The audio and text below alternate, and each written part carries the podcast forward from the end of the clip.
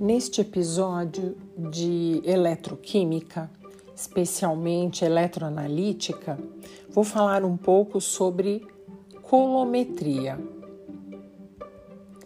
A colometria, ela faz parte dos métodos eletroanalíticos interfaciais e especialmente os métodos dinâmicos voltados a potencial controlado, como por exemplo a eletrogravimetria e a colometria potencial constante, ou com corrente constante, também um método dinâmico de titulação colométrica. A colometria baseia-se na medida da quantidade de eletricidade requerida para converter quantitativamente um analito em uma outra espécie com outro estado de oxidação. A colometria, assim como os métodos gravimétricos, tem como vantagem independer de padrões, pois as respectivas grandezas medidas ou seja, a carga elétrica e a massa são parâmetros que podem ser medidos com precisão. Quando posso utilizar a colometria? Em princípio, qualquer reação catódica ou anódica pode ser utilizada em uma determinação colométrica, como por exemplo, dissolução de um metal oxidação ou redução de uma espécie solúvel. Há alguma condição imprescindível? A ocorrência de apenas uma reação e que a eficiência da corrente nesta reação seja 100%. Devemos observar também que a eficiência de corrente pode ser obtida sem que o analito participe diretamente do processo de transferência de elétrons junto ao eletrodo. As grandezas importantes em colometria são o Faraday, que corresponde à carga de um mol de elétrons, Lembrando que um mol de elétrons são 6,02 vezes 10 elevado a 23 elétrons. E o Coulomb. O Coulomb é a quantidade de carga elétrica transportada por uma corrente de 1 ampere durante um segundo. Portanto, a carga do elétron será 1,6 vezes 10 elevado a menos 19 coulombs por elétron. E um Faraday corresponde a 6,02 vezes 10 elevado a 23 elétrons multiplicado pela carga de cada elétron, 1,6 vezes 10 a menos 19 coulomb, que resulta em aproximadamente 96.485 coulombs. Quais são as características básicas da culometria? A seletividade e rapidez moderada, a precisão e a exatidão e o fato de não requerer calibração contra padrões. A quantidade de eletricidade ou de carga pode ser estabelecida em unidades de Coulomb ou de Faraday. O Coulomb é a quantidade de carga transportada em um segundo por uma corrente constante de 1 ampere. Ou podemos resumir com a fórmula Q igual a I vezes T.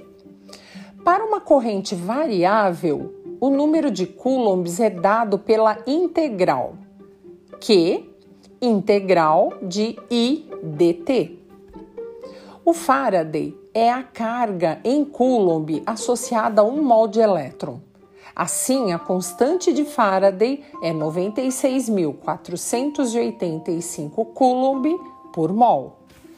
Ou podemos expressar na seguinte fórmula: Q igual a número de mol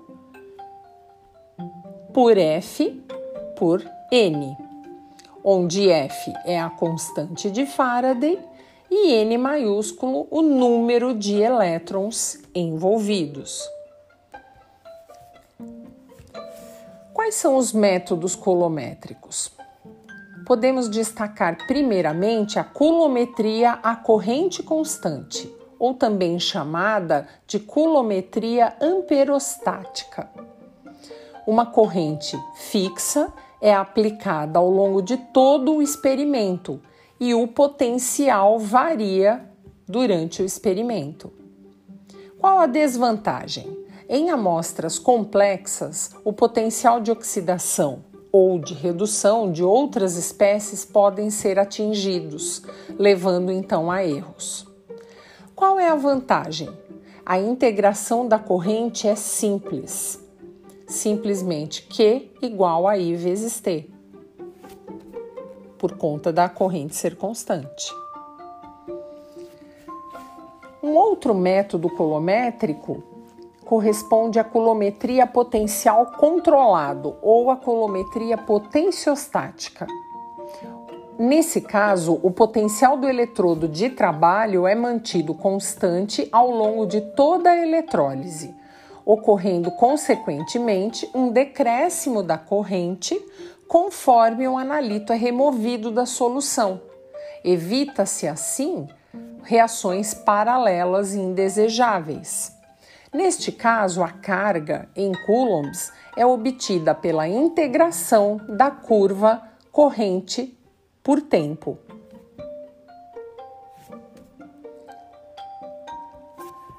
A célula colométrica consiste de um eletrodo gerador, no qual o reagente é formado, e de um eletrodo auxiliar para completar o circuito.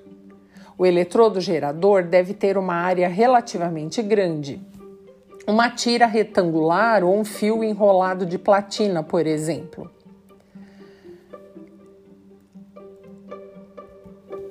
Na célula é, colométrica, um dos eletrodos é colocado em um compartimento separado. Qual a razão deste arranjo ser assim? Se os eletrodos não forem colocados em compartimentos separados, caso a reação envolvida não seja completamente irreversível, o produto oxidado no eletrodo 1 será reduzido no outro eletrodo, no eletrodo 2. Esta regeneração introduzirá um erro significativo na determinação do analito em questão. Portanto, vale a pena ter uma célula com o eletrodo gerador em um compartimento separado dos, do, da, do outro eletrodo, do eletrodo indicador, numa célula colométrica. A colometria em corrente constante pode ser chamada de titulação colométrica. Neste caso, o experimento começa com uma determinada corrente e finda com a mesma corrente fluindo pela célula. Algumas condições são indispensáveis. Primeira, que a reação se dê com 100% de eficiência, que o potencial de eletrodo seja controlado e que haja uma forma de indicar o fim dessa reação. O princípio. O princípio que rege a titulação colométrica corresponde o reagente titulante é gerado eletroquimicamente mediante a aplicação de um controle adequado da corrente que flui no sistema. Ou ambos, reagente titulante e o analito, são gerados eletroquimicamente sob condições controladas. Em ambos os casos, a eficiência de corrente tem que ser muito próxima a 100%. Ou seja, a quantidade de mol de elétron gerado deve estar diretamente relacionada com a quantidade de mol de reagente gerado. O reagente pode ser gerado de algumas maneiras. Ele pode ser gerado internamente, numa reação primária ou chamada reação direta.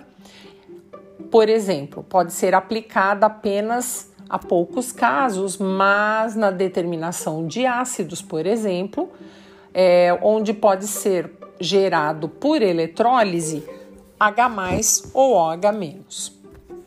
Esse reagente pode ser gerado internamente também em uma reação secundária ou indireta. Nesse caso, são as titulações mais utilizadas. Nesse caso, permite quantificar espécies que não podem ser determinadas diretamente e favorecem o estabelecimento de condições onde o processo se dá com 100% de eficiência. Ou ainda a formação externa do reagente. A geração externa de reagentes pode ser aplicada quando uma amostra contém outras espécies que possam reagir em nível de eletrodo. O caso mais comum é a geração culométrica de H ou OH-.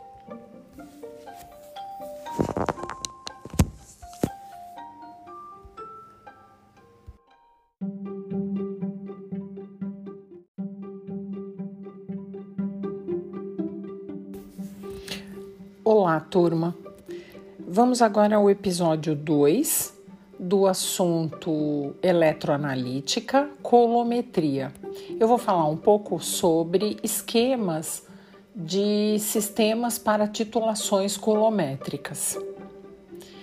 Basicamente, em uma titulação colométrica, deve-se ter uma chave que, ao ser ligada, permite que a corrente comece a fluir através da célula, onde o titulante é gerado eletroquimicamente. Ao mesmo tempo, o cronômetro é disparado. E quando um indicador apropriado sinalizar a chegada do ponto de equivalência, o cronômetro será desligado.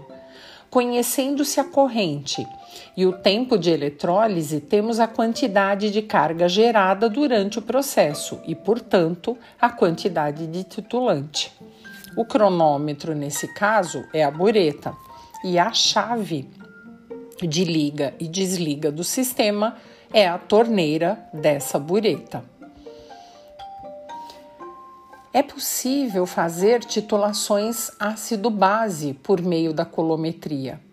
Para ácidos fracos e fortes, podem ser titulados com um alto grau de precisão, usando hidróxidos gerados em um cátodo por meio da reação, por exemplo, da água, sofrendo a redução com dois elétrons, então dois mols de água mais dois elétrons, formando duas hidroxilas mais hidrogênio gasoso.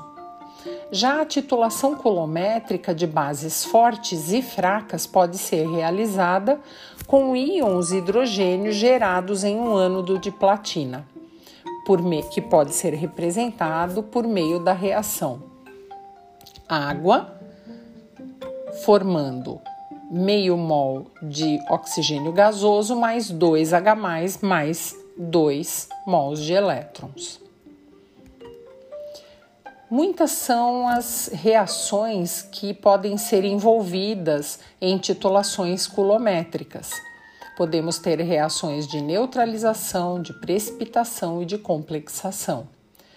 As espécies determinadas podem ser ácidos, bases, podem ser íons como cloreto, brometo e iodeto, podem ser também determinadas mercaptanas, podem ser determinados é, cátions como zinco 2, cálcio 2, cobre 2 e chumbo 2.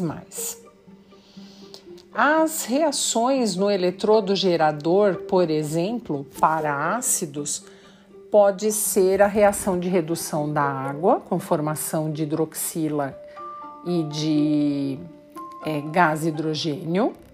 Pode ser também, no caso da determinação de bases, no eletrodo gerador, pode acontecer a oxidação da água, formando oxigênio cátion H+, com 2 mols de elétrons sendo transferidos.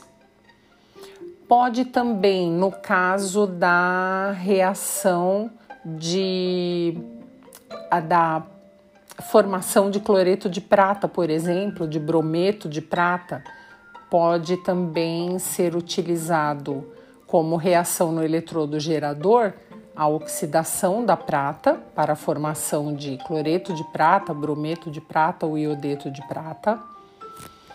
No caso das mercaptanas, também pode ser utilizada a, para a determinação de mercaptanas. É possível também utilizar a prata no eletrodo gerador, a oxidação da prata, para formar compostos de mercaptana com prata. É possível também, na determinação de cloreto, brometo e iodeto, utilizar na reação do eletrodo gerador o mercúrio com oxidação de mercúrio 0 a mercúrio 2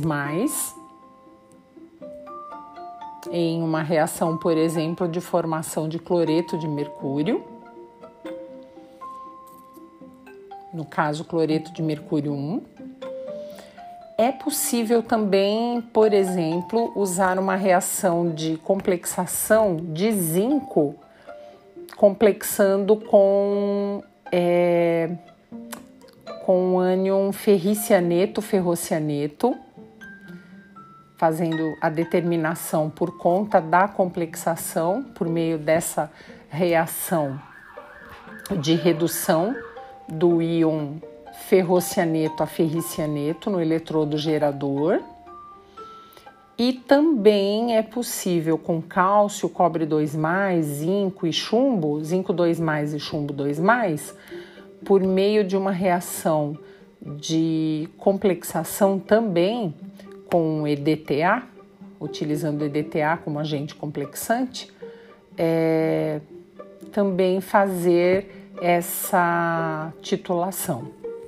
Então, são várias as possibilidades de realizar essas titulações culométricas. É possível também realizar por meio de reações de oxidação e redução. Então, com diversos reagentes, como por exemplo com reagente de bromo. E esse reagente de bromo ele será gerado no eletrodo, né, como a gente chama de eletrodo gerador, o reagente bromo gerado nele para determinar substâncias como elementos químicos como arsênio 3, antimônio 3, o próprio urânio 4, tálio 1, iodeto, tiocianato, amônia, hidrazina, hidroxilamina, fenol, anilina, o gás mostarda.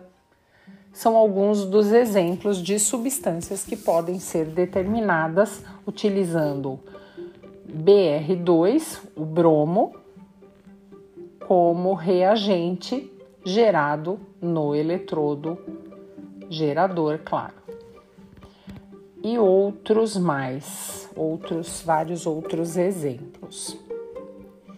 A determinação do ponto de equivalência ou do ponto final em titulações culométricas pode ser feita por meio de indicadores químicos ou eletroquímicos. Numa titulação de neutralização, podemos usar um indicador universal de pH, um eletrodo de membrana de vidro, da potenciometria ou ainda uma célula de condutometria. Numa titulação de precipitação, podemos usar um indicador de absorção para aletos, por exemplo, ou um eletrodo indicador de prata na potenciometria. A concentração e o tipo de analito é que vão indicar qual método melhor a ser escolhido. É isso por enquanto. Até o próximo episódio. Muito obrigada!